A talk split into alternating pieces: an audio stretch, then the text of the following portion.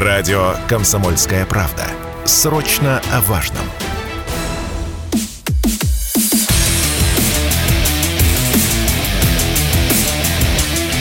Программа с непримиримой позицией. Утренний Мардан. Всем здравствуйте! В эфире радио «Комсомольская правда». Я Сергей Мардан. Что я хотел вам сказать, друзья мои?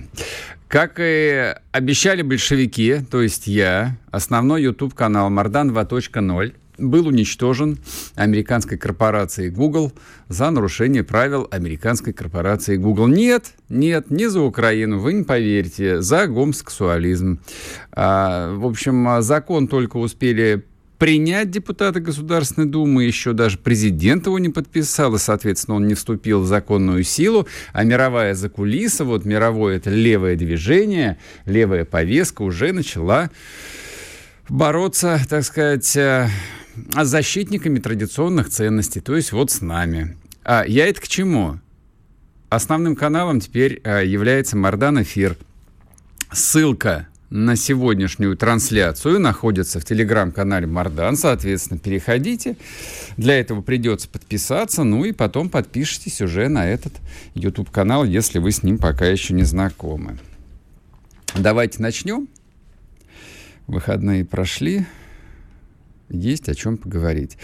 А, давайте начнем со скандала. Вы же любите про скандалы. Скандалы, естественно, происходят вокруг двух, наверное... Нет, не так. А, ладно, не буду сразу вот нагонять это либеральной подоплеки. Скандал, в общем, возник а, с поставками товаров двойного назначения из-за рубежа. Скандал возник а, на границе Удар приняла на себя государственная таможенная служба, что не вполне справедливо, потому что стали обвинять ее, что там таможенники, значит, закручивают гайки, на границе застряли. Застряло все, застряли тепловизоры, мавики, даже обмундирование военное застряло. Вот то самое, вот это вот все, на которое собирают добрые русские люди, в том числе и у меня в телеграм-канале в закрепе стоит наверху ссылка – на сбор, который делают наши коллеги, наши товарищи, отправляют бойцам, бойцам в Луганскую Народную Республику. Очень странная возникла ситуация. Значит, смотрите, во-первых, был опубликован документ, из которого следовало, что в соответствии с пожеланиями, документами, там ссылки были, ссылки были на Минобороны, о том, что всю работу по поставкам всего необходимого курировать Минобороны. Да мы знаем, да, мы знаем, что Минобороны за все отвечает. Поэтому, значит, углубить, усугубить, а, ну и вообще повысить э, внимание к тому, чтобы исполнялись все правила. В результате, и вот в результате тут а, а, лично я получил очень противоречивые сигналы. Целый ряд людей, целый ряд волонтеров, причем а, людей а, с кристально а, чистой биографией, писали о том, что товары задерживаются на таможне неделями, на 2-3 недели, они не могут ввести. Пишут одни люди. Пишут другие люди, нет, без всяких проблем. Мы как все завозили, так все и завозим. Причем а, свидетельств и того, и другого в социальных сетях можно найти довольно много. Естественно, уже в воскресенье, вот лично я в субботу предполагал, что так оно и будет, Скандал начался в субботу вечером, а уже в воскресенье Государственный таможенный комитет опубликовал официальное заявление о том, что никаких проблем нет, все возникающие проблемы решаются в оперативном порядке. Они еще раз указали контактный телефон, они еще раз указали свой чат-бот ГТСовский, он работает э, еще с лета, с начала лета для связи. И мы отдельно обсуждали это в эфире, извините. Дмитрий Стешин рассказывал здесь в эфире о том, как это работает, и оно действительно работает. Никаких вопросов. Знаете, какое ведомство никак не отреагировало на эту историю? Как будто его там не существовало. Минобороны. Вот это удивительно совершенно. В исходном документе, с которого все началось, ссылки были именно на Министерство обороны. Но Министерство обороны почему-то не посчитало нужным как-то включиться в эту историю и обозначить свою позицию. Ну как? Ну хотя бы так, что, конечно же, мы поддерживаем, мы совместно с нашими коллегами, таможенниками, решаем все проблемы. Вот посмотрите, вот телефон, по которому вы можете позвонить на Фрунзенскую набережную. Телефон был опубликован, правда, он не работал. Может, выходные у всех были, я не знаю. И это тоже правда. И это тоже подтверждено. Я, собственно, к чему решил с этого начать? Вроде бы как история исчерпана. И вроде бы как традиционно сотрудники государственных пресс-служб обвинили, цитирую, ряд телеграм-каналов, которые распространяют недостоверную информацию. Ну, конечно, да.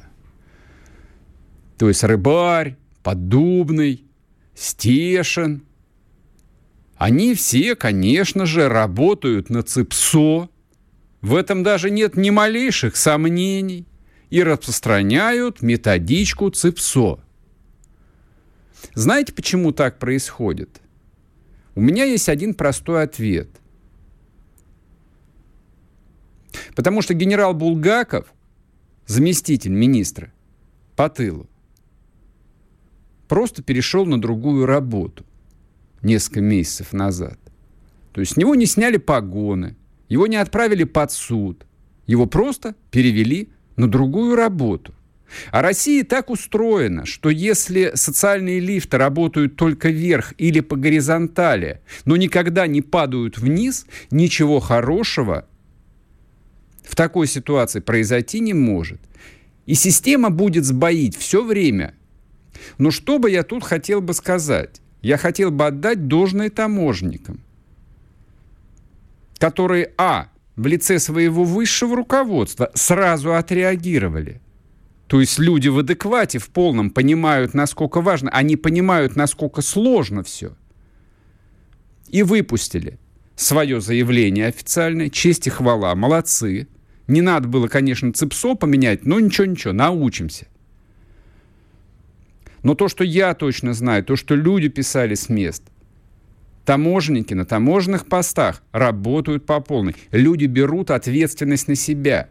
И если нужно пропустить вот те товары, которые нужны на фронте, люди, простите, вот я скажу вещь такую удивительную, они под статью идут.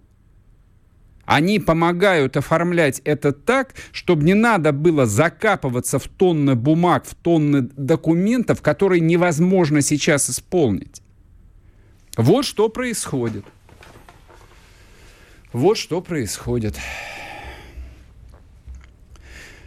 А почему а депутаты Государственной Думы, у которых времени хватило – даже форсированно вот на турбонаддуве придать, принять закон о борьбе с ЛГБТ-пропагандой. Важнее же не было у них задачи.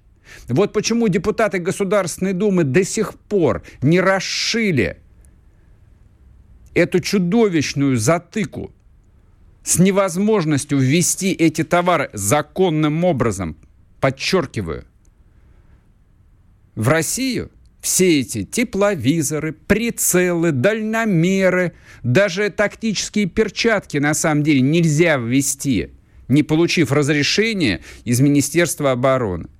Вы не поверите. Вот почему депутаты не ликвидировали, не отменили десятки подобных документов, я не знаю. Что профильного комитета времени нет, что ли? Да я так не думаю. Я думаю, что навалом у них времени. Нет времени, значит, не спите. Нет времени, значит, не отдыхайте.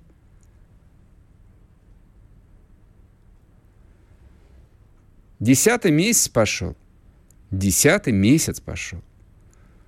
Более чем достаточно для того, чтобы решить частную техническую проблему под названием правила ввоза в Россию, в Россию, не из России, а в Россию, товаров двойного назначения. И последнее, чтобы эту тему закончить. А кто мешает тому же Минобороны через свои подведомственные структуры, через всевозможные казенные предприятия завозить те же самые мавики, те же самые тепловизоры, Импортные, китайские, корейские, какие угодно. Ну, за 9 месяцев-то можно было решить вопрос? Нет? Мне кажется, можно. Ну, если нет, то ну, пока волонтеры справляются. Слава богу, оказывается, русский народ, он, в общем, живой. Общинный народ. Русские по-прежнему остаются общинным народом, которые, правда, своих не бросают, которые друг друга не обманывают, которые привыкли помогать ближнему и уж точно привыкли помогать своему родному, дорогому русскому солдату. Вот так вот. Вот этим мы живем, этим мы спасаемся. И славьте Господи. Так что ничего, за 30 лет не изменилось. Да, оно и не могло измениться. Так, сейчас мы уйдем на короткий перерыв на новости. А после новостей, ну, поговорим про все. Поговорим, я хотел поговорить и про Донбасс, а, про Бахмут, а еще поговорим про Саратов. Вы не поверите. Саратов. Где Бахмут, то есть Артемовск, а где Саратов? Оказывается, рядом. Не уходите. Спорткп.ру О спорте, как о жизни.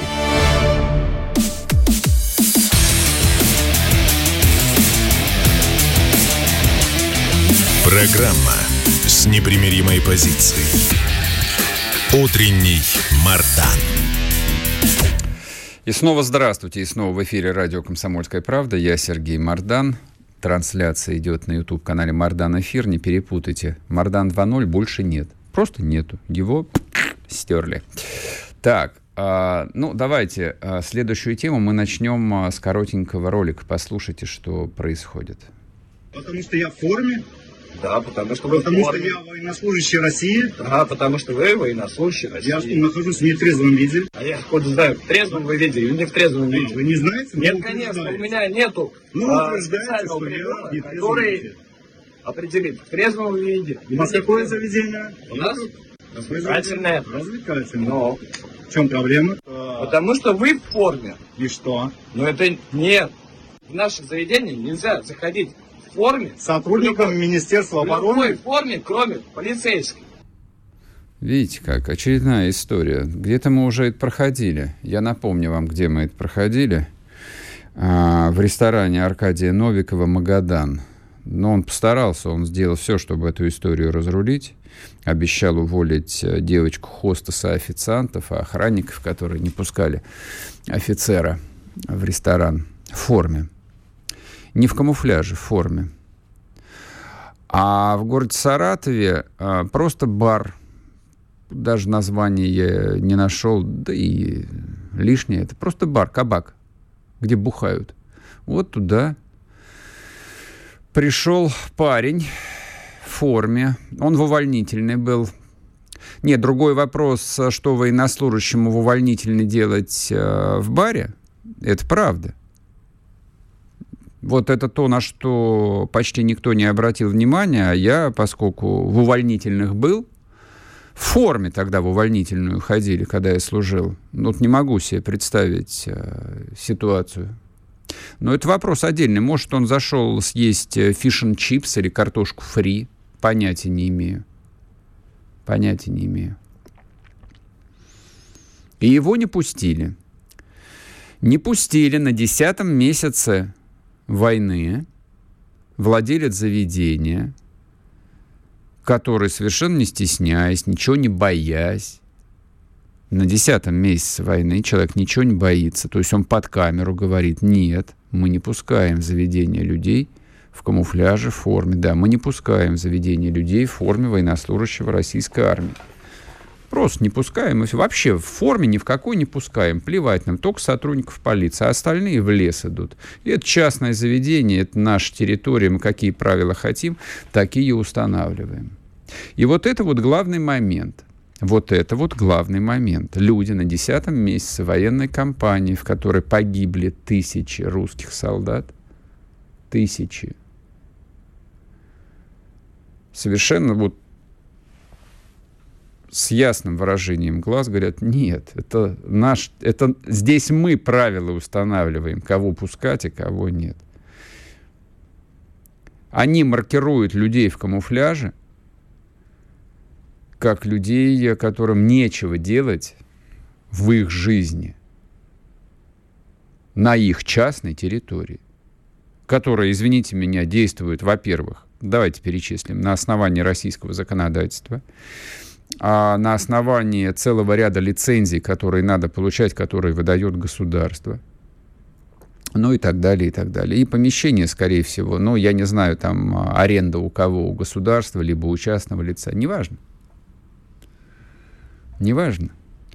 То есть так называемый бар, бородатый владелец которого обозначает, как это вот моя частная территория, поэтому здесь наше правило, я бы сказал, что это предприятие, которое зарегулировано по самые не могу. По самые не могу. Можете себе представить подобную историю а, в Киеве где-нибудь?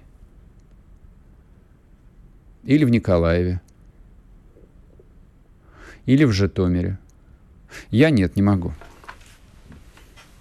Эта а, история была бы там совершенно невозможна.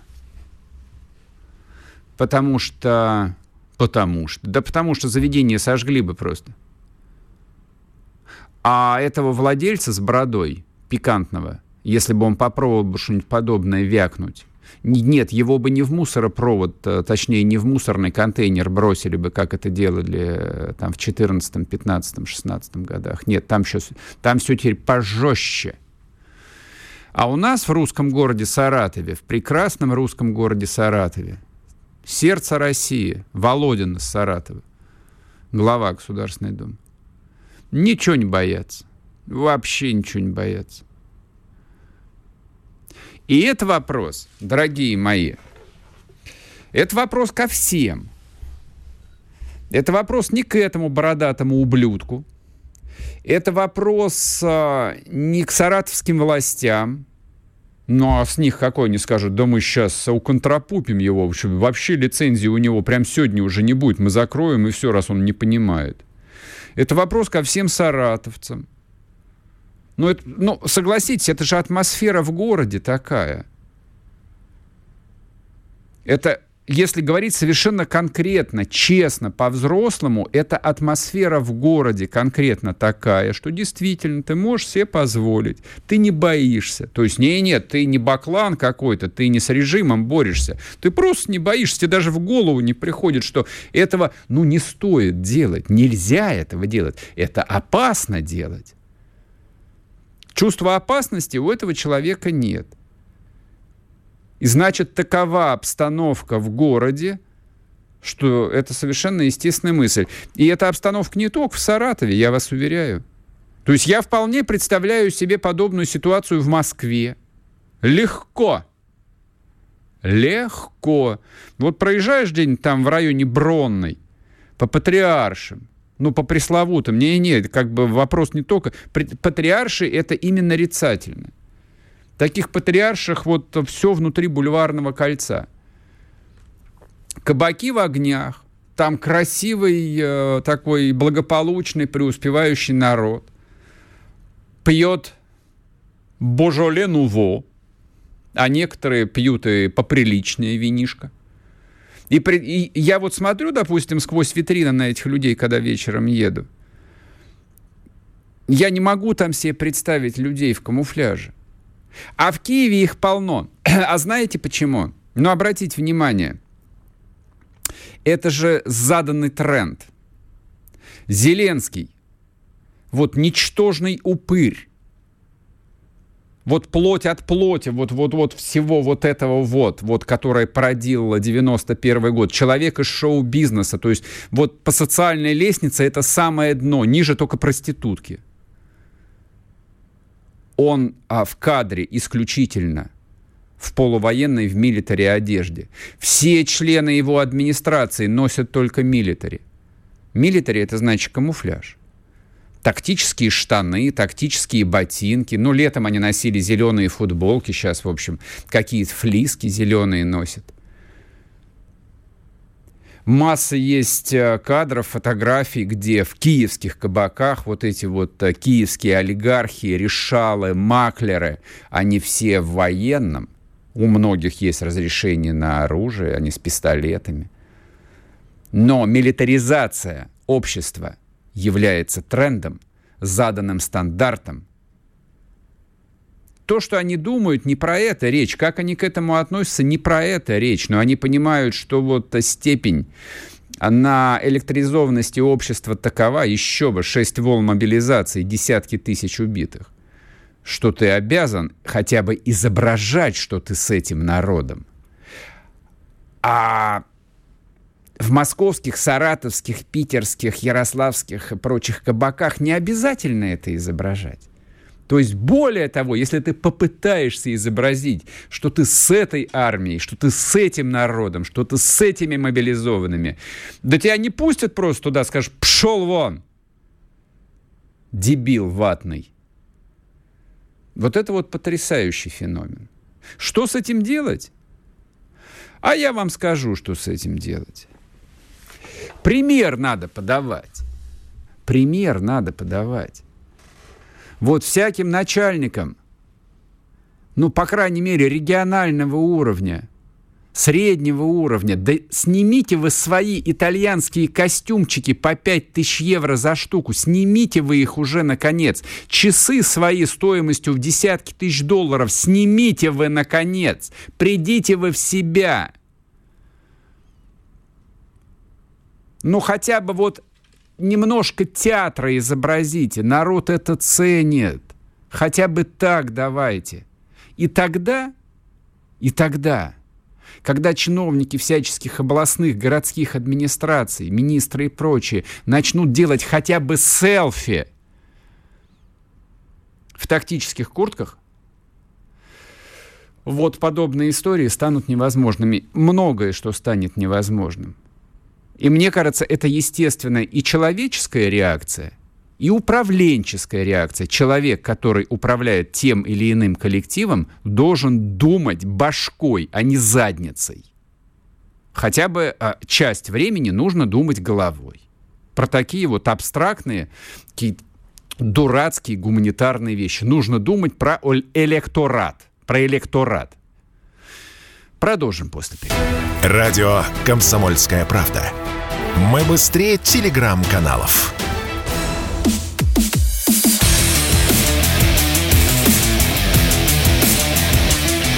Программа с непримиримой позицией. Утренний Мардан. И снова здравствуйте, и снова в эфире радио «Комсомольская правда». Я Сергей Мардан, YouTube-канал «Мардан Эфир», телеграм-канал «Мардан». К нам присоединяется Владимир Брутер, эксперт Международного института гуманитарно-политических исследований. Владимир Ильич, приветствую вас. Доброе утро. Давайте обсудим а, парочку блистательных заявлений, которые были сделаны за последние дни. Президент Польши Дуда сказал, Россия должна быть побеждена на нескольких полях. Безопасная Европа — это Европа, на нескольких полях имелось в виду политическая, военная, экономическая. Потому что безопасная Европа — это Европа, в которой Россия потерпит политическое, военное и экономическое поражение а также заявление сделал, ну, вот от поляков как бы даже мы и внимания, скорее всего, не обратили бы, на то они и поляки, но то, что подобное заявление сделал и канцлер Германии Шольц о том, что Россия не просто может, а потерпит поражение на Украине, вот это вот слегка озадачивает. Повышение, по крайней мере, градуса риторики, оно с чего вдруг происходит? Какие у вас версии? Думаю, что э, повышение риторики нам только немножко а, кажется. На самом деле эта риторика всегда была такой. Э, просто иногда она в публичное пространство не переходила. Они э, с 1989 года считают, что Россия должна потерпеть поражение. И, собственно говоря, они пережили ситуацию, когда Россия потерпела поражение. А поэтому сейчас, когда им кажется или они побаиваются, что Россия может что-то выиграть, они э, сами себя э, накручивают и в публичном пространстве тоже, э, как бы отрезая себе пути к отступлению, говоря о том, что если Россия не согласится сдастся сейчас, то мы будем вынуждены поднимать планку до того уровня, пока она сдастся потом, но уже на худших условиях. То есть я так понимаю, что процесс, ну, если не зеркально, то, по крайней мере, довольно сильно напоминает э, риторику наших официальных лиц. вот, которые... Я про, про отношения с Украиной сейчас говорю о том, а что каждый раз э, предложения о мире будут все хуже, хуже и хуже. Да, конечно. Когда меня до 24 февраля многократно спрашивали о том, может быть, мы достигли дна в отношении к Западу, я говорил, да что вы, какое дно? Дно – это устойчивое состояние. Дно – это состояние, в котором обе стороны признают, что это дно. Мы еще сейчас очень далеко до дна. А как вы себе это дно представляете? Опишите, пожалуйста. Вот, ну, основные черты.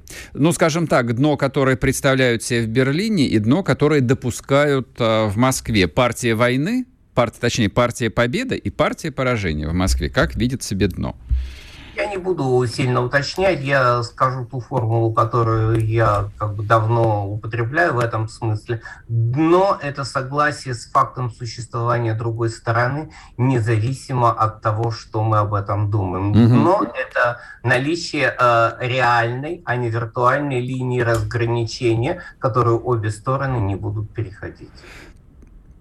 По сути, а, вот отношения между Северной и Южной Кореей, это по сравнению с тем, что есть у нас, это вполне себе гармония. По крайней мере, есть вот это вот какая там 33-я или 37-я параллель, на которой остановились э, китайские, северокорейские, американские войска в свое время. И вот все понимают, что переходить эту границу нельзя, потому что начнется большая война. А нам до этого еще довольно далеко. Я думаю, что мы даже можем и не переходить э, в политическом плане эту границу, сохранить ее как э, пересекаемую, но в э, военно-военном плане, да, а в плане признания факта тоже да. А вот в, том, в плане того, что мы можем спокойно э, держать границу полуоткрытой для э, гуманитарных каких-то соображений, я не против. Я считаю, что это вполне полезно. Но для этого нужно дойти до этого дна и его признать. Но, кстати, Шольц на уточняющий вопрос, будет ли, грани... будет ли стена на границах Европы, ну, понятно, что это в переносном смысле, э, такие коротко, но ответил нет. То есть они тоже допускают некоторые вот гуманитарные коридоры в будущем. Ну, за исключением того, что прибалты и финны ее уже строят, и поляки обещают построить. А они как бы Шольца не обязаны слушать. А можете вы объяснить э, вот такую подчеркнутую жесткость, э, ну, вот про поляков, опять-таки, я бы не стал бы заниматься психоанализом. У нас тяжелая история отношений, в отличие от финнов, кстати. А, но, тем не менее, вот почему такая разница в подходах между Финляндией и Германией? Что вот э, финны действительно так вот их мкнет на том, что у них общая граница с Россией, и они следующие? Да какие они следующие? Ну, после Украины, но логика такая, наверное. Нет, логики нет. А, на самом деле логика заключается в том, а, что финны пытаются, а, учитывая их историю после а, Второй мировой войны, они пытаются идти на Запад э, с, известным, с известной формулой, которую еще мальчиш Плохиш э, говорил «я ваш, я буржуинский». А, как бы они считают, что им не доверяют до конца, точно так же, как и Прибалты, кстати, тоже. Mm-hmm поэтому они должны э, пойти э, вместе с трупом комиссара. А, а ина, иначе им не поверят. Что Подождите, простите, я перебью вас. Ну, с финами э, совсем мне непонятно. Они, конечно, буржуинские, а какие же они еще? Не-не-не, в Европе считают, что Финляндия 50 лет имела альтернативную историю. А, то есть они фактически такой вот а, полицаи, но только с обратным знаком. То есть они сотрудничали с преступным коммунистическим режимом и должны искупать теперь. Конечно, конечно. Они должны доказать, что они э, полностью оторвались от того, что было при Кеккане. Конечно. А, им не верят до конца, и шведам не верят до конца, потому что они как бы утверждали, что они нейтральные, если мы вспомним, то шведы чуть ли не председательствовали в движении неприсоединения. Я тогда не очень понимаю, а вот этот вот, хорошо, если Финляндия, поляки, приба, ну, прибалты это вообще фактически, да, сдавшиеся в плен власовцы, опять-таки только с другим знаком, а, то вот те, кому можно безраздельно доверять, немцы, так они торговали 60 лет в полный рост с Советским Союзом и с Россией. Этим как можно доверять? Французы? У нас памятник Деголю стоит. Тут э, другая логика. Они, э, что касается немцев, то немцы не обязательно должны сейчас э, ходить в Вашингтон каяться. Немцы в своем статусе э, как бы Вашингтону полезны. А вот э, прибалты должны это доказывать, э, как это, будучи передовым отрядом. А что касается немцев, то при всем том, э, Вашингтон не понимает, что без немцев в каком-то смысле они не обойдутся. Э, мы вот можем сейчас, чтобы не быть голословными, опять-таки, э, вспомнить недавнюю дискуссию Шольца и Макрона по поводу экономических отношений с Вашингтоном. Если Макрон готов фрондировать, потому что ему его припекает, э, то Шольц говорит, нет, фронта не будет, э, Вашингтон это мое все. Это говорит фактически человек с левыми убеждениями.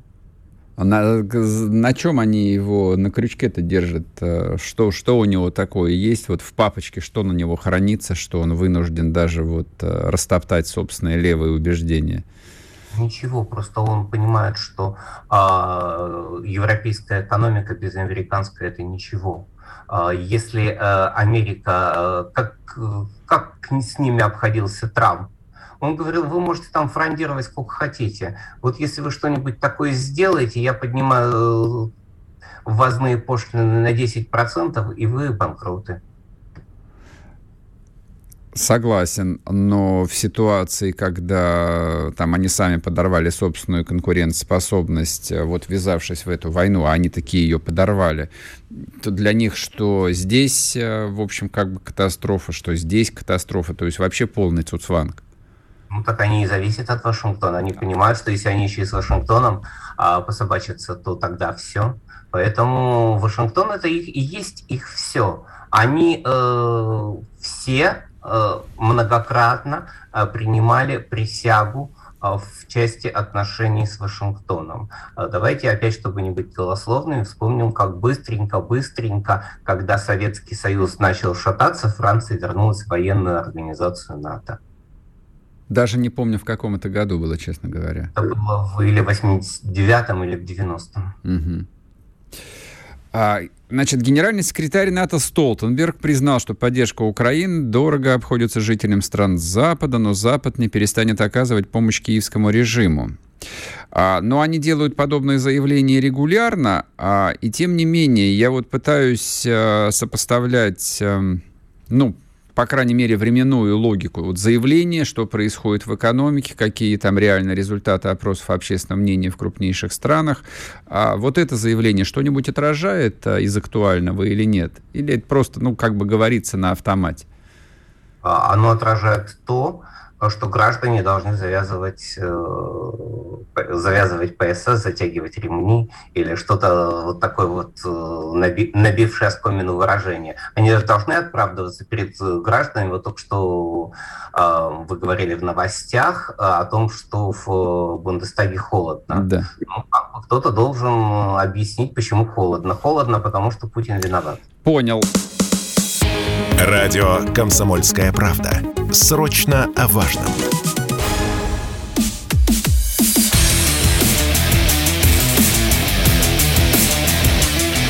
Программа с непримиримой позицией. Утренний Мардан. Снова здравствуйте, и снова в эфире радио «Комсомольская правда». Я Сергей Мордан, Владимир Брутер с нами, эксперт Международного института гуманитарно-политических исследований. Владимир Ильич, а вот какая мысль пришла мне в голову, такая завистливая. Какие американцы молодцы, вот как умеют выстраивать гармоничные отношения. Вот, вот эти вынуждены, значит, труп комиссара приносить, чтобы доказывать э, свою лояльность, и ведь таки приносят. Эти совершенно стоически смотрят на то, как э, там химическая какая-нибудь или автомобильная промышленность э, ну, в течение там, двух, трех, пяти лет переместятся на североамериканский континент. И таки терпят. Вот. Французы вернулись в военную организацию. Вот как у них все получается? Почему у нас ничего не, полу... не получалось и не получаются? Вот что Советский Союз там отправлял деньги и танки, и, в общем, за это получал только плевок в спину. Что Российская Федерация ровно тем же самым маршрутом идет и никакой лояльности не видит вообще ни от кого. Даже президент Таджикистана и тот посмел отчитывать Россию, как им нужно вообще вот с Таджикистаном независимым разговаривать. А если бы специальная военная операция закончилась за три недели, я думаю, что президент Таджикистана говорил по-другому. Согласен. А, что касается э, России и Советского Союза, а, во-первых, э, э, деньги там. И мы должны всегда понимать, что наши деньги там, их денег в России нет. Угу. Это очень важный вопрос, на который э, всегда нужно было обращать внимание. А вторая часть вопроса заключается в том, что, к большому сожалению, я об этом говорил очень много раз и очень много пытался куда достучаться. Россия в отношении с, э, с соседними и другими странами не использует политических инструментов. А мы всегда говорим, что мы не вмешиваемся в их дела. Ну хорошо, мы не вмешиваемся в их дела, тогда они приходят и вмешиваются в российские. Угу, угу. Э, без этого не обойдется. То, что мы не вмешивались своевременно в украинские дела, привело к этой ситуации. Если бы мы вмешивались в украинские дела а, аккуратно, но сильно, как говорил киногерой, а, 20 лет назад, 15 лет назад, 10 лет назад, а, то ситуация была бы другой. А, на мой взгляд, ситуация уже в 2012 году была э, крайне опасной. Я об этом много раз говорил. А, никаких действий, никаких идей, а, никаких а, реальных событий за этим не последовало. И 2014 год для меня не был неожиданностью, потому что власть украинская была очень слаба, а рассчитывать на российскую помощь она в принципе не могла. А президент Путин говорит о том, что вот э, мы же согласились на то, чтобы э, Янукович ушел, и, э, как он сказал, по-моему, это было на Валдае, э, что у него не было шансов выиграть перевыборы. Замечательная мысль, просто прекрасная. Тогда зачем с нами иметь дело, зачем нас э, с нами об чем-то договариваться, если можно просто убрать Януковича? Логично. Логично, абсолютно. А тогда позволь себе вопрос, а почему и после 2014 года, в общем, Россия не начала использовать политические инструменты? Она не готова. У России нет того, а, тех инструментов, а, тех людей и тех подходов, которые для этого необходимы. Я сразу после досрочных выборов в Раду в 2014 году говорил о том, что если России нужны партнеры по общению в украинском парламенте, то их достаточно. И если Россия хочет э, убедить их в том, что у нее есть альтернативные тому, что происходило по э, и в, не только в ЛДНР, но и э, во многих других областях подходу, то она может э, об этом говорить. Но если таких подходов нет, то, в общем, какая разница, кто в украинском парламенте? Теперь никакой. Теперь э, в результате, э, в общем, есть некий там общий э, консенсус. Вот, действительно, тут надо называть вещи своими именами, и ситуация может измениться, как мне представляется, только в результате военного поражения и полной деконструкции существующего украинского государства. Вот. Но, тем не менее, обратите внимание, там совершенно разные заявления делаются высокопоставленными российскими официальными лицами. Песков, по-моему, в пятницу или в четверг э, на голубом глазу сказал, что мы не собираемся менять власть в Киеве. А в пику ему в пятницу или в субботу министр Лавров, Лавров говорит, нет, мы избавим украинский народ от нацистского режима. И я вот тут не очень понимаю, что, что вообще происходит вообще, какое видение. А мы с вами обсуждаем, да, почему Россия не использует политических инструментов. Россия вроде бы как внутри себя не может договориться. Даже сейчас, чего она хочет а, от той же Украины, с которой, э, в общем, э, воюет. Специальной военной операции. Девять месяцев Ладно, пер, в первые три дня были бы какие-то несогласованности. Девять месяцев прошло. А, это еще не все, о чем вы говорите, потому что одновременно Россия обсуждает, и президент обсуждал с бывшим президентом Уралхима, по-моему, о том, чтобы запустить аммиакопровод через Украину. Мгм. Это, это, это как? Не это, знаю. Это, это, мы, это, это как Россия воюет или как? Э, Или, или мы э, специально не будем стрелять э, по всему пути протяженности аммиакопровода? Да, это как Николаевский глиноземный завод, который никто не бомбил. То есть, И он э, продолжает работать. Здесь, здесь э, играйте, здесь не играйте, здесь я рыбу заворачивал. А, И второй момент. Вчерашнее, по-моему, интервью Пескова, где он говорит, что ну, мы не будем поставлять нефть тому, кто введет потолок цен, но мы не будем стрелять себе в ногу. Я думаю, что то количество э, раз, э, которое мы не стреляем себе в ногу, оно уже как бы должно привести к какой-то олимпийской медали по новому виду спорта не стрельба в ногу.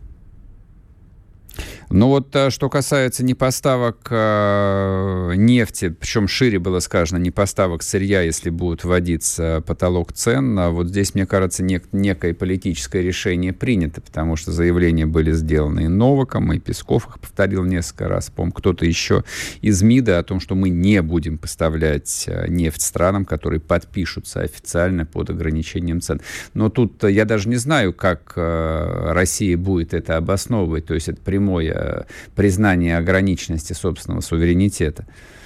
Насколько я понимаю, а, на данный момент это утверждение подвергается в российском руководстве некой коррекции а, по разным причинам. А, Потому что а, в Европе есть э, лобби, которые считают, что мы потолок ведем, но потолок ведем очень большой, чтобы А, показать, что чтобы все было нормально и ровно.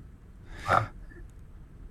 Но ведь, э, а то, что как бы здесь есть политическая составляющая, вот э, это подвергается ревизии и обсуждению, что типа ничего страшного, какая разница, главное, чтобы гроши в бюджете были. Вот это вот и есть самое сложное. Это ответ на ваш вопрос, почему в России это не получается. Потому что э, то же самое, что с э, Северным потоком-2. Э, Когда его начали строить, я Мгм. говорил, ни в коем случае это не нужно делать, потому что Россию все равно с этого рынка выдавят. Мгм, мгм. Нет, э, мы будем, потому что мы хотим. Выдавят, не пустят, э, не будет он работать. Я думаю, что тех людей, которые тогда это лоббировали, нужно в батискафе спустить и показать им эти дырки в, э, газ- в газопроводе. Зачем показывать? Их нужно спустить и оставить там, обрезать трос просто рядом с этим, с этой трубой. Я гуманнее. Вы добрый человек. Так, ну что, мы, в общем, добавили нашим, нашим слушателям минутку позитива. Спасибо вам большое. Я попробую сейчас Я не да, я успокоиться. Да-да-да. Но я, в принципе, знал, чего от вас ждать. Поэтому мы с вами и разговариваем. Спасибо большое. Владимир Брутер был эксперт Международного института гуманитарно-политических исследований. Я с Владимиром Ильичем а, целиком и полностью согласен. Вот а, если говорить э, широко и стратегически, то по большому счету обанкротилась эм, именно российская стратегия а, под условным названием, вот я ее назову так, а, взаимовыгодное сотрудничество и торговля – это основа крепких отношений. Ничего подобного. Ничего подобного. Это крепкие отношения являются основой для выгодных торговли, там, не знаю, там, э, разделения на рынке труда и прочее, и прочее, и прочее. То есть сначала вот нужно выяснить отношения, а потом уже все остальное. А что касается Северного потока-2, ну, я думаю, что эта история, она еще будет э, ждать своего большого обсуждения, критического.